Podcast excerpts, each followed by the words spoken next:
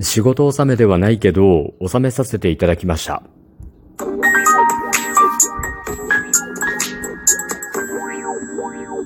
ご機嫌いかがでしょうか ?44 回目の配信です。今日も後日研究所から開運メンタルアドバイザー占い師明恵がお送りいたします。この番組はおっさん占い師の明恵が気になることや思ったこと、ちょっとためになるようなことなどを自由につぶやいています。毎月28日は不動明王のご縁日です。私のお寺では13時からごま修行を行っています。今日もたくさんの方ご参加いただきまして誠にありがとうございます。お疲れ様でした。まあ、少しね、あの、換気を気をつけながらの修行になるので、まあ、寒かったと思います。どうかお風邪などひかれませんようね、お気をつけください。で、皆さんにね、少しでもご利益が授かるように祈っております。はい。早いもので僕がごま炊きをするようになってですね、もうやがて15年が過ぎようとしています。まあ、ちゃんと数えると多分17年ぐらいやってるんですけど、うん、まあ15年としてね、1年間にだいたいこう20回ぐらいごま炊きをしてるとして平均でね、多い時もあります。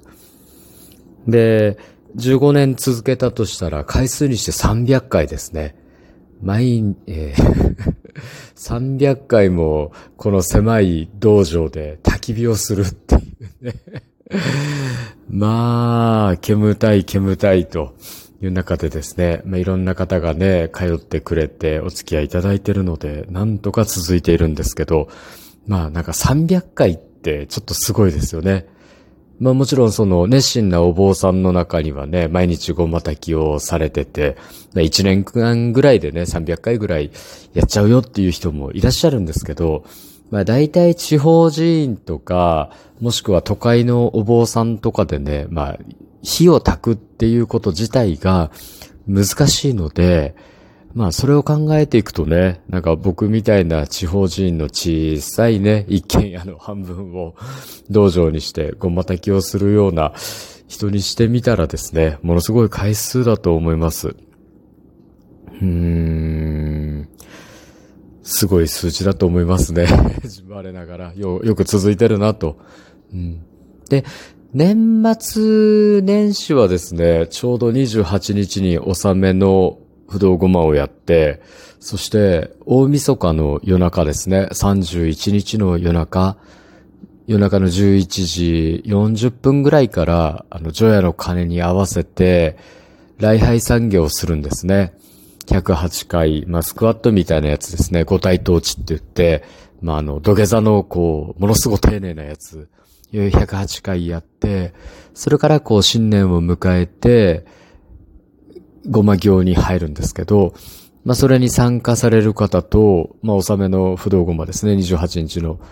不動ごまに参加される方と、あと新年の1月3日に1時半から、お昼の1時半から、1時からですね、お昼の1時から、まあ皆さんの開運を祈ってごま炊きとこうするんですけど、ま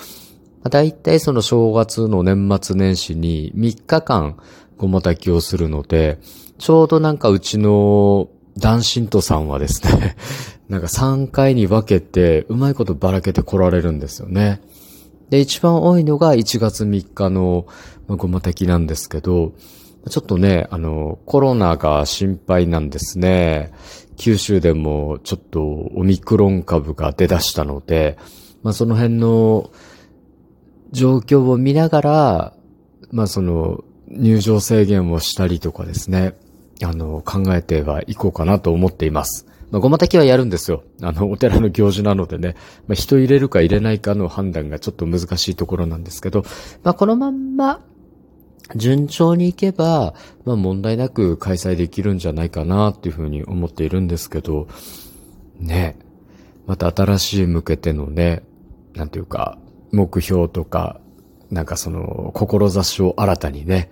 まず神仏に祈るところから始めるっていうところで、まあ僕をはじめ、うちのお寺の関係者、そして男神とさんにとってはね、なんか一年のうちに結構、なんか大事にしてもらってる法事のような気がしています。はい。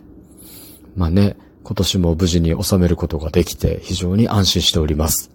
この後僕はね、あの正月飾りで紙でごま天蓋というのを切っていくんですけど、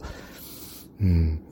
まあ、それの作成と、それからちょっと本堂の大掃除ですね。本山の大掃除が終わったので、今度は自分のところのお寺の大掃除が残っていますので、まあ、年末年始は掃除と、まあ、祭りごとの準備に明け暮れるような形になります。ひょっとするとね、こんな感じでのゆるい配信が続くかもしれませんし、ちょっとお休みするかもしれませんが、まあ、頑張って配信の方は続けていきたいので、聞いていただけると嬉しいです。はい。まあね、今日はね、特に話すこともないので、このくらいで、あの、終わりたいと思います。今日も最後まで聞いていただきありがとうございます。また聞いていただけると嬉しいです。リアクションなどもね、いただけると非常に嬉しいので、えー、よろしくお願いします。はい。今日も明日も明後日もあなたにとって良い一日でありますように。それではまた鑑定や次の配信でお会いしましょう。バイバイ。